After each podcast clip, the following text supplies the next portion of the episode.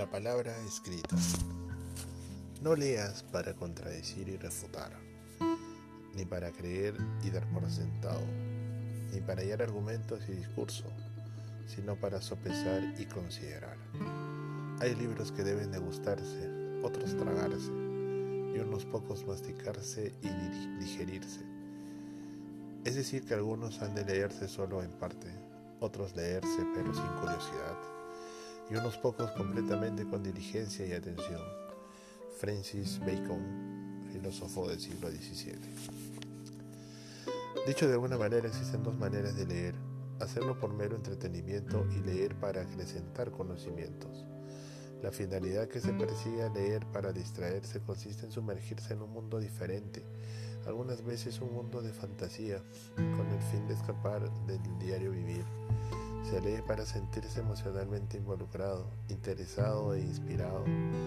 El fin perseguido por la lectura en busca de conocimientos es aprender más, acerca del mundo de las cosas y las ideas. Se lee para reunir información, para evaluar, sopesar y pensar activamente respecto de un tema.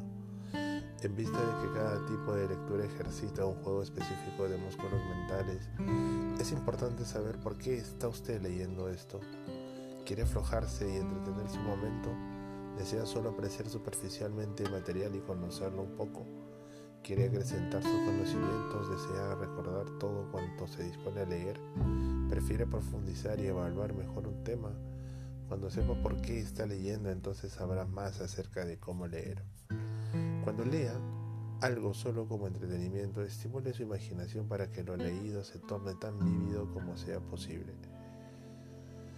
Tómese un tiempo pensando en cómo son las situaciones, visualizando los personajes, experimentando sus emociones. Si lee una novela policial, ejercite su imaginación deduciendo cuál podría ser el final, o mejor todavía, pensando en varios finales posibles. George Bernard Shaw solía escribir un breve resumen de los libros que leía pero lo hacía antes de abrirlos. Si lo que busca es profundizar conocimientos mediante la lectura, entonces es exigible dirigir deliberadamente la atención hacia los, hacia los temas leídos. Cuando la lea para alcanzar una comprensión sólida, permanente, fíjese objetivos definidos tanto para la cantidad como para la calidad de su material de lectura. Instálese en un sitio tranquilo donde se facilite la concentración, elimine cualquier distracción exterior por ejemplo, apague el televisor o la radio y finalmente tome asiento cómodamente, aunque no demasiado cómodamente con toda su atención alerta. Revise prestamente el material, hojeando el libro para determinar hasta dónde desea leer. Preste atención a títulos y subtítulos, descubra dónde pueden estar los puntos clave que establecen la estructura lógica de la presentación. Para recordar mejor el material, asigne una palabra o frase clave a cada párrafo. Escriba esas palabras al margen o en una hoja aparte.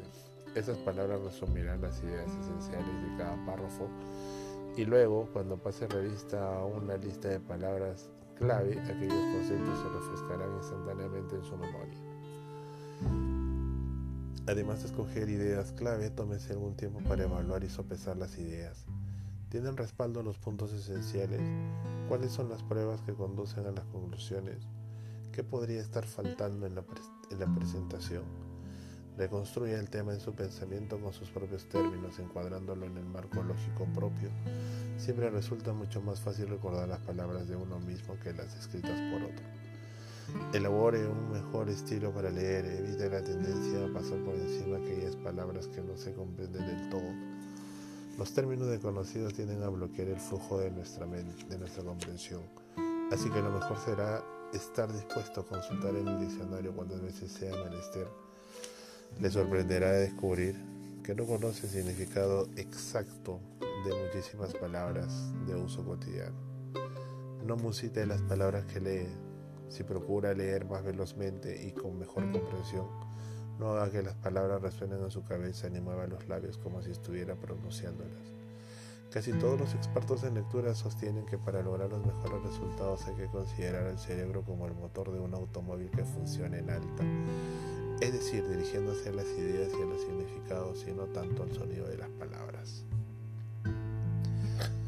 Preste atención al movimiento de sus ojos de un extremo a otro de la página. Los lectores que carecen de velocidad suelen tener tendencia a dar muchos saltitos, enfocando no más de dos o tres palabras de cada línea por vez. Los lectores veloces dan pocos y amplios saltos de un punto a otro, abarcando así una gran cantidad de palabras en cada línea. Cuando el método se perfecciona, esos lectores adquieren la tendencia a leer más bien hacia abajo que a través de la página. A modo de experimento, la próxima vez que lea un diario, trate de incorporar el foco de su atención un espacio más amplio. No corra, simplemente permita que el ángulo de su visión sea más abierto.